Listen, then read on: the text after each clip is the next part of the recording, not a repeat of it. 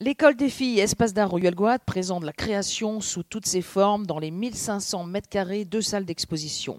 Elle invite à des rencontres, l'été des 13 dimanches, entre l'art, la littérature et l'entreprise.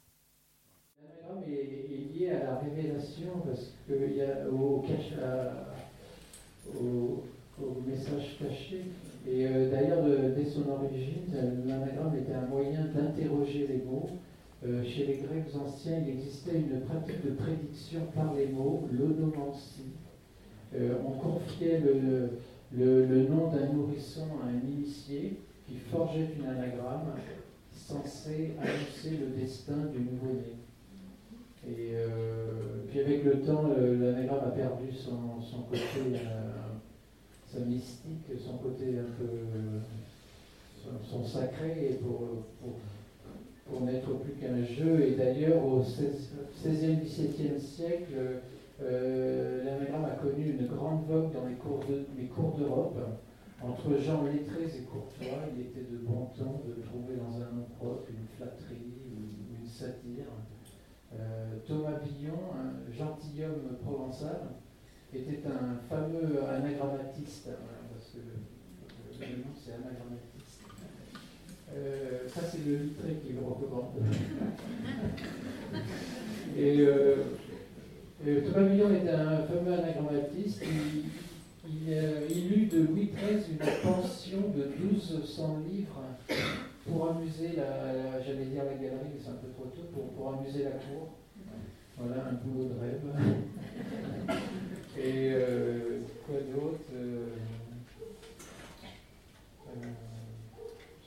euh, oui, et cette vogue a, duré quelque temps jusqu'à ce que le poète Coltet, euh, 17e aussi, euh, le poète Guillaume Coltet écrive euh, Sur le Parnasse, nous tenons que tous ces renverseurs de noms ont la cervelle renversée.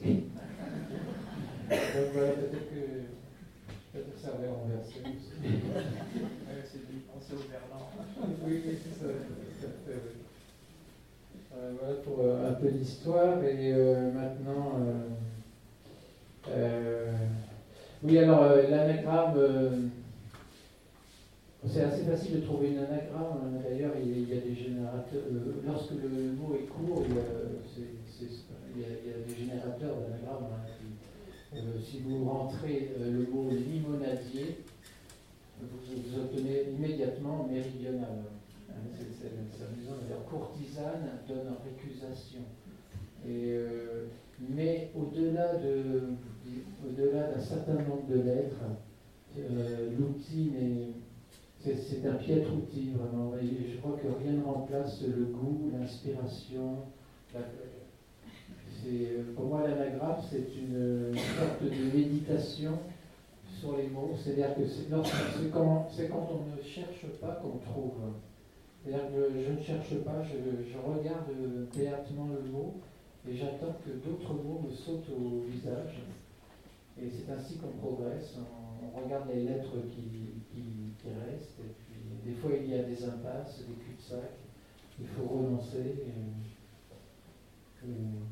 Mais ce qui est beau, c'est que euh, bien souvent l'anagramme s'adapte, euh, coïncide avec le, nom qu'on envisage. Par exemple, l'amiral Nelson, ça donne Sillonna la mer. C'est une évidence. Euh, André, le, André le Nôtre, le jardinier de Louis XIV, euh, ça donne La terre donne. Et, et l'épouse de Louis XVI euh, aurait pu euh, prévoir le, sort qui l'attendait si elle avait interrogé son état civil, parce que Marie-Antoinette d'Autriche, ça donne Reine, ta tête a du choix matin.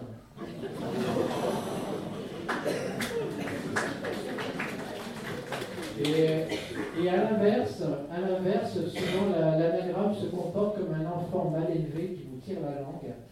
Et, euh, vous tombez sur des contradictions ou alors euh, tout, à un discours qui n'est pas celui que vous auriez souhaité, mais en fait, on n'est que découvreur, on ne peut pas imposer sa volonté à une anagramme. Il faut surtout se mettre dans la peau d'un découvreur. Et, il y a beaucoup d'exemples d'anagrammes contradictoires. Par exemple, Mirabeau, qui était d'une laideur notoire, ça donne beau mari. Et Andolorie donne indolore. C'est pratiquement l'antonyme. Et euh, sacrement donne mécréant. Le, caviar donne l'avarice. Euh, pour parler de musique, la, la, danse macabre donne calme sarabande. Ce n'est pas une calme sarabande, la danse macabre de Saint-Saëns. Et, et, que penser de une danoise sanguine Voilà. Maintenant, euh, sur, euh, sur, sur, le lien entre la musique, euh, quand vous travaillez, vous écoutez beaucoup de musique, parce que c'est quand même très proche, il y a la poésie qui passe par les notes et par les. oui, j'écris beaucoup en musique, ça, absolument, et surtout le, livre, le dernier, le, oui, le dernier livre avec Carole Beffa, qui est un compositeur euh, et improvisateur. Euh, anagramme à quatre mains. Euh, là, j'ai écouté beaucoup de musique et cherchais des anagrammes en musique. Et, mais en fait, la musique, m'aide surtout dans l'écriture parce que j'ai le goût de, bah, la, phrase qui sonne bien. je pense que je pense c'est une bonne chose d'avoir un peu d'éducation musicale pour écrire, et sans doute vice versa. Euh, euh, je sais pas, bah, Oui, oui. Expliquez-moi un peu la conception de, de, cette collection, le lien entre euh, les, les, deux euh, co-auteurs. Alors oui, il y a eu plusieurs co-auteurs. En fait, ça, mon premier co-auteur, c'était euh, Étienne Klein, philosophe des sciences.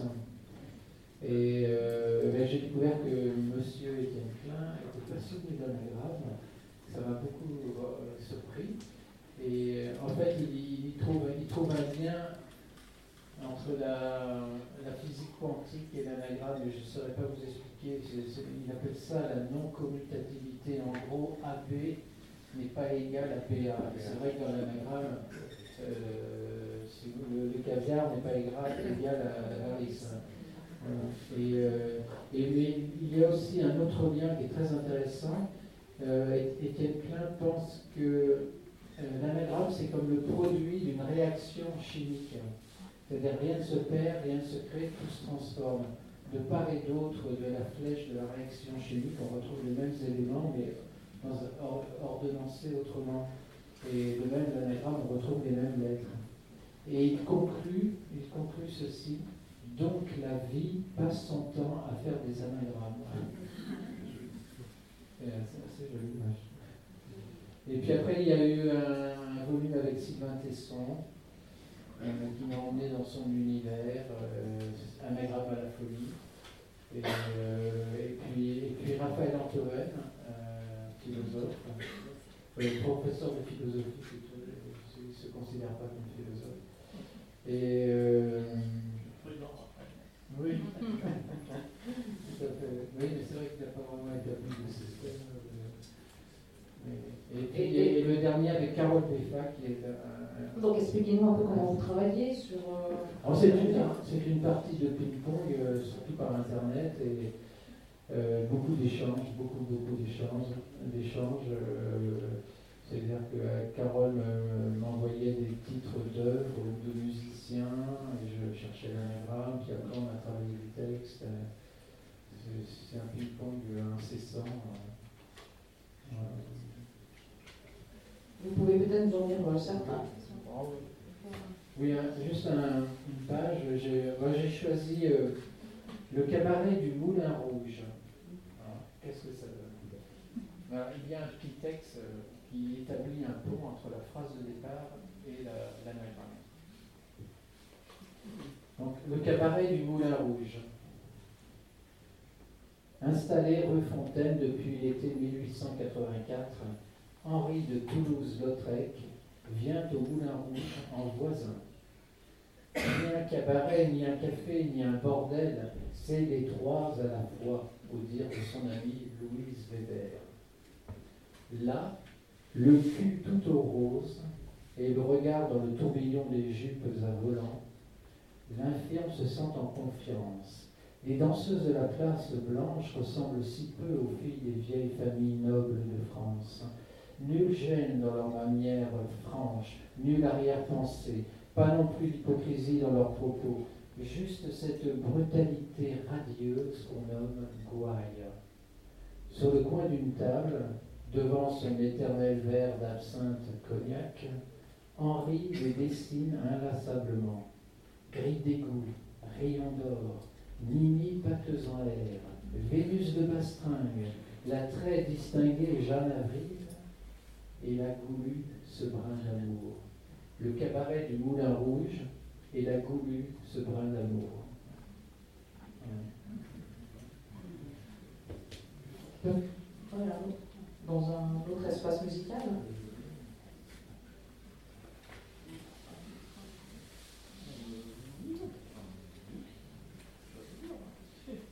il, y a, une histoire qui est très intéressante, c'est l'histoire de la lettre à Élise de, de, Ludwig euh, van Beethoven. Euh, donc, euh, la lettre à Élise. Cette bagatelle en la mineur de 1810 aurait dû s'appeler Lettre à Thérèse. Sur la partition originale, une tache d'encre en a décidé autrement. Seules deux lettres sont décelables, les deux dernières, S-E. Il faut un prénom, celui d'Élise et doux. Et c'est ainsi qu'en 1867, le musicologue Noll fait imprimer la partition avec pour dédicace à Élise. Regrettable erreur Rien n'est moins sûr. Ludwig était fou d'amour pour une certaine Thérèse Malfatti, qui le lui rendait par des pouffements étouffés. Cette coquette de 18 ans quelques regards Beethoven s'en alla faire sa demande en mariage au père, mais ni Jacob Malfatti ni sa fille n'entrevirent l'utilité de cette union. La rebuffade précipita le musicien dans un profond désespoir. Qu'il en soit ainsi pour toi, pauvre Beethoven, écrit-il. Il n'y a pour toi aucun bonheur de l'extérieur, c'est toi qui dois, tout, qui dois te créer tout en toi-même. Il composa cette mélodie souple et fluide en souvenir des charmes de la jeune femme, souvenir tendre et plaintif, inaccessible horizon. La lettre à Élise, et elle serait là.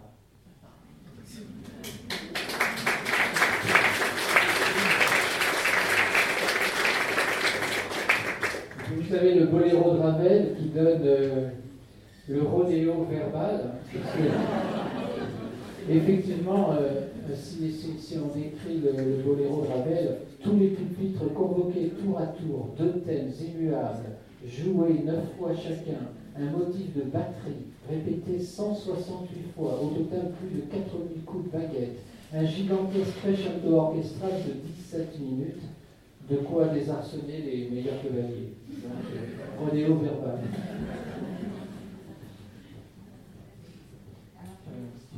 Oui, pas une question. Moi, je suis tout à fait fasciné par ce que fait M. Sato, c'est qu'il part d'une combinatoire formelle.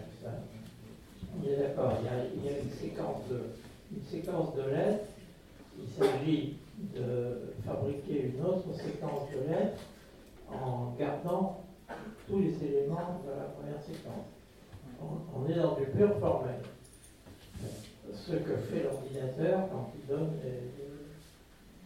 des, anagrammes à, l'appel comme ça, qui n'ont pas d'intérêt particulier. Mais précisément, euh, les anagrammatistes distingués, dont vous faites partie, partant de cette manipulation formelle, font tout pour oublier la forme. C'est-à-dire qu'ils aboutissent à des plans sémantiques.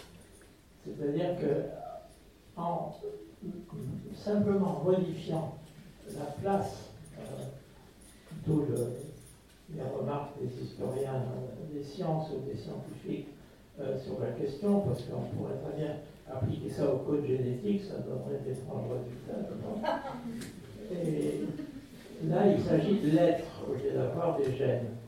Mais euh, quand les lettres sont brouillées et remises sur le tapis, ça pourrait être conforme au jeu de domino ou à des, choses de ce genre, c'est-à-dire une recombination.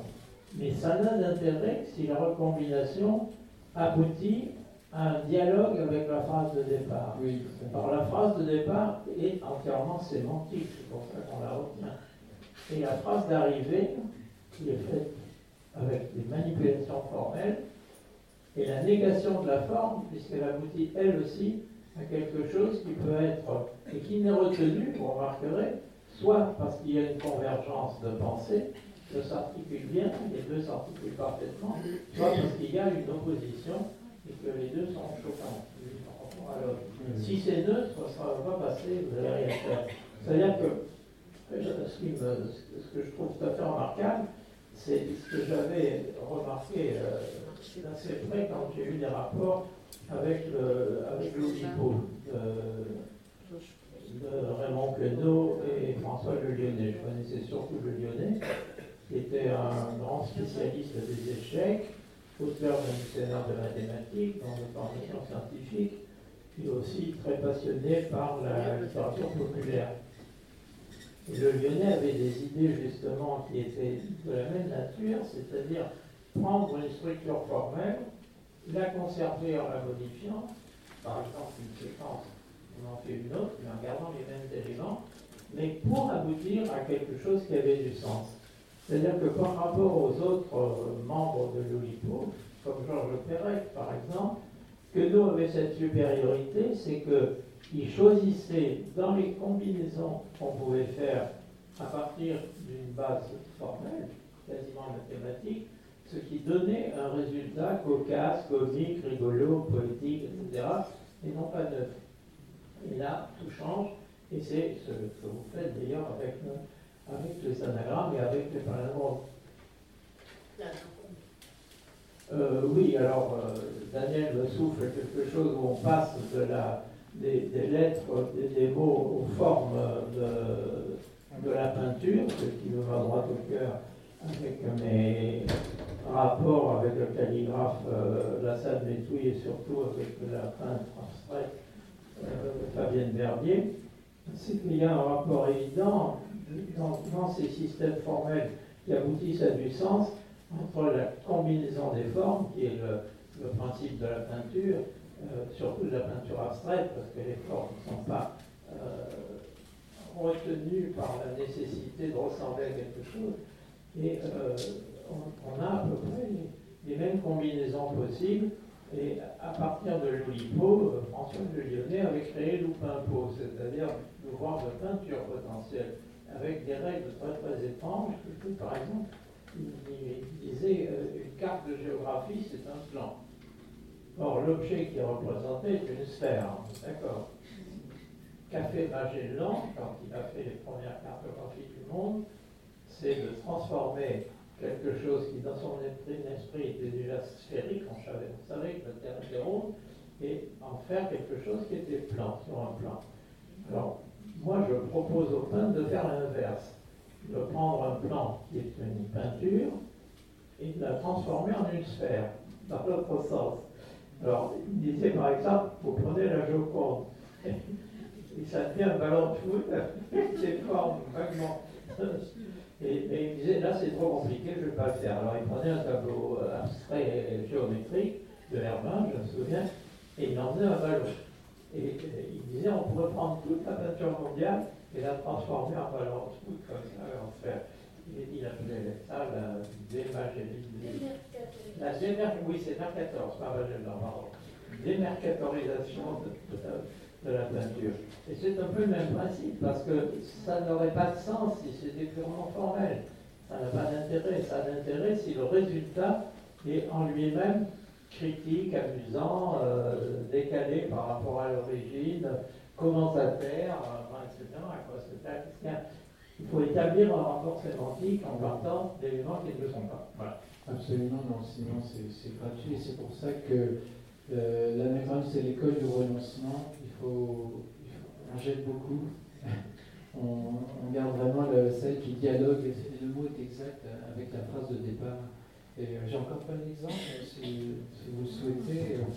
Euh, mais c'est recréation, c'est de la création. C'est une écriture aussi poétique dans, une contrainte. Oui, alors les, mystiques euh, diront que en fait euh, nous n'inventons rien vraiment, euh, tout fut donné, nous, découvrons, nous, dévoilons et découvrons. Et l'idée que c'est déjà là. bon, j'avoue que moi j'ai pas vraiment d'opinion là-dessus et pour moi l'acte poétique me suffit la, beauté de l'acte me suffit et je, je pose la question de savoir s'il y a une, intelligence supérieure aurait caché des messages secrets. Même, sans, recourir à une intelligence supérieure, je veux dire que ce, sont des systèmes ont leur histoire. Euh, de quoi est-il question de l'alphabet? De rien d'autre. Puisque l'alphabet, c'est là, c'est le, premier, c'est le premier anagramme possible. Or, l'histoire de l'alphabet montre, c'est très très paradoxal, qu'il vient très probablement, parce qu'il n'y a pas de certitude, les premières écritures alphabétiques sont très anciennes, c'est sumérien, mais elles proviennent probablement d'écritures hiéroglyphiques qui sont encore plus anciennes, légèrement d'ailleurs, ça apparaît à peu près à la même époque, et qui elles sont vraiment sémantiques, c'est-à-dire que chaque caractère correspond à une idée. Euh, au contraire, chaque euh, coin de l'écriture cunéiforme sumérienne correspond à un son, pas à une idée. Donc la coïncidence entre les deux, c'est justement le passage de l'écrit à l'oral, c'est comme ça que ça se passe, aboutit à l'alphabet avec les Phéniciens, les premiers un, alphabet. Mais cet alphabet, quand on le regarde de près, on s'aperçoit que ce sont les initiales d'une série de mots qui étaient idéographiques, c'est-à-dire qui représentaient une idée. On retrouve en égyptien ancien une série de mots qui, dit dans un certain nombre, produisent euh, en partie du moins ce qui est devenu l'alphabet phénicien. L'alphabet phénicien, vous le savez, a fini par se développer, il passait par le grec, il passait, et le grec est la première écriture mondiale euh, qui a été imitée par, par la nôtre, celle du latin, euh, par les écritures cyrilliques, beaucoup de choses. Euh, indépendamment de ça, euh, les, Arabes avaient fait un autre travail de notation de la langue arabe en Arabie, bien avant l'islam d'ailleurs, euh, sous forme d'un alphabet assez particulier dans lequel ce sont les voyelles qui sont notées et pas les consonnes. Les consonnes sont notées de manière aléatoire et insuffisante. Donc nous, nous avons l'héritage d'un alphabet complet, voyelle-consonne. Et ça, c'est phénicien d'origine mais probablement que ça vient d'une interprétation de quelque chose qui avait du sens et qui n'en a plus parce que ça ne représente plus que des sons. Le A représente plus que le, le, Aleph de l'hébreu, tout, correspond. Hein. Euh, et il y a un mélange très curieux, voyelle consonne. On aurait très bien pu penser à un alphabet dans lequel on aurait toutes les voyelles et toutes les consonnes. Et puis on fait le, le mélange, après on fait l'anagramme pour produire du sens, pour produire mots. Donc, je ne dirais pas du tout qu'il faut recourir à, un pouvoir euh, supérieur, surhumain, sacré ou quoi que ce soit, mais c'est simplement les vertus de la combinatoire. Mm. Et là, on se trouve dans quelque chose, moi qui m'avait beaucoup frappé euh, quand j'ai fait l'histoire des grands dictionnaires arabes du passé, sont intéressants pour nous parce qu'ils sont très antérieurs aux premiers dictionnaires des langues occidentales le, dictionnaire apparaît en, France, en Espagne, en Italie, euh, à peu près au XVe siècle. Et il se développe au XVIe siècle et il devient adulte au XVIIe siècle. Les dictionnaires arabes apparaissent à l'an 2 de l'Égypte, c'est-à-dire au VIIe siècle. Mais entre le 7e et le 14e siècle, il y a tous les dictionnaires possibles et imaginables en langue arabe. Chose qui va se faire beaucoup plus tard euh, dans les langues occidentales. Donc je m'étais intéressé à ça en me disant comment ça se fait que les premières descriptions totales du lexique sont aussi dans les cultures où l'écriture a donné euh, un, art qui est la calligraphie. Euh, parce que c'est vrai du chinois aussi. C'est vrai du chinois, c'est-à-dire que le mélange euh, du phonétique et, du sémantique se fait d'une manière tout à fait complexe dans ces langues-là, en révélant des choses que nos langues ont cachées. Parce qu'elles, elles sont jouées sur la phonétique pure, en oubliant le sémantique qui était derrière. Mais il était là, historiquement, il était là. c'est un peu l'histoire de l'alphabet qui m'a donné cette idée-là, que finalement, l'alphabet, c'est du sens caché. C'est pas seulement une liste de, de, de, façons de prononcer les voyelles consonnes. Les voyelles, quelque chose d'étonnant. C'est des petites voix, les voyelles, c'est ce qui fait sonner. Et les consonnes, ça sonne avec. C'est-à-dire qu'il n'y a, a, pas de consonne sans autre chose pour le faire, pour le faire sonner. Et l'autre chose, c'est la voyelle. La, voyelle est un élément qui donne à la consonne sa possibilité de, de, de passer du virtuel à l'actuel. Donc c'est un truc très profond. Hein. Et, cette combinatoire, euh, les savants ont su la reconstituer en créant par exemple le zéro et l'arithmétique. Euh, si vous essayez de faire une opération très simple, hein, une multiplication avec des chiffres romains, je vous donne rendez-vous, vous allez voir. C'est absolument incroyable. Et avec des chiffres arabes, qu'on appelle arabes, qui sont indiens, mais peu importe, c'est eux qui les ont diffusés dans le monde, euh, ça devient vraiment facile parce que ça se combine, ça produit du sens. Là, le sens, c'est du sens quantitatif pur, mais c'est du sens quantitatif quand même. Alors, pour produire un sens qui est plus que quantitatif, qui est à la fois intellectuel et affectif, il faut une langue. Et la langue organise sa, sa manière, ces choses-là, d'une double façon, par une combinaison euh, de l'activité phonétique d'une part, et par sa représentation graphique sur le papier. Or, les anagrammes ne peuvent être pensés qu'à l'intérieur d'une langue qui a une écriture. Il y a plein d'anagrammes possibles. Ça serait possible de penser à une langue sans écriture qui fait des anagrammes. Hein et des syllabes, on avait tout à l'heure une anagramme syllabaire. Euh, une anagramme syllabique Mirabeau. Ah non, non, non, Beau-Marie, c'est euh, toutes les lettres sont là. Non, sans les lettres. Mais c'est vrai que c'est presque syllabique, c'est vrai. C'est syllabique justement par hasard, parce que la, combinaison voyelle consonne recrée la même chose dans les deux.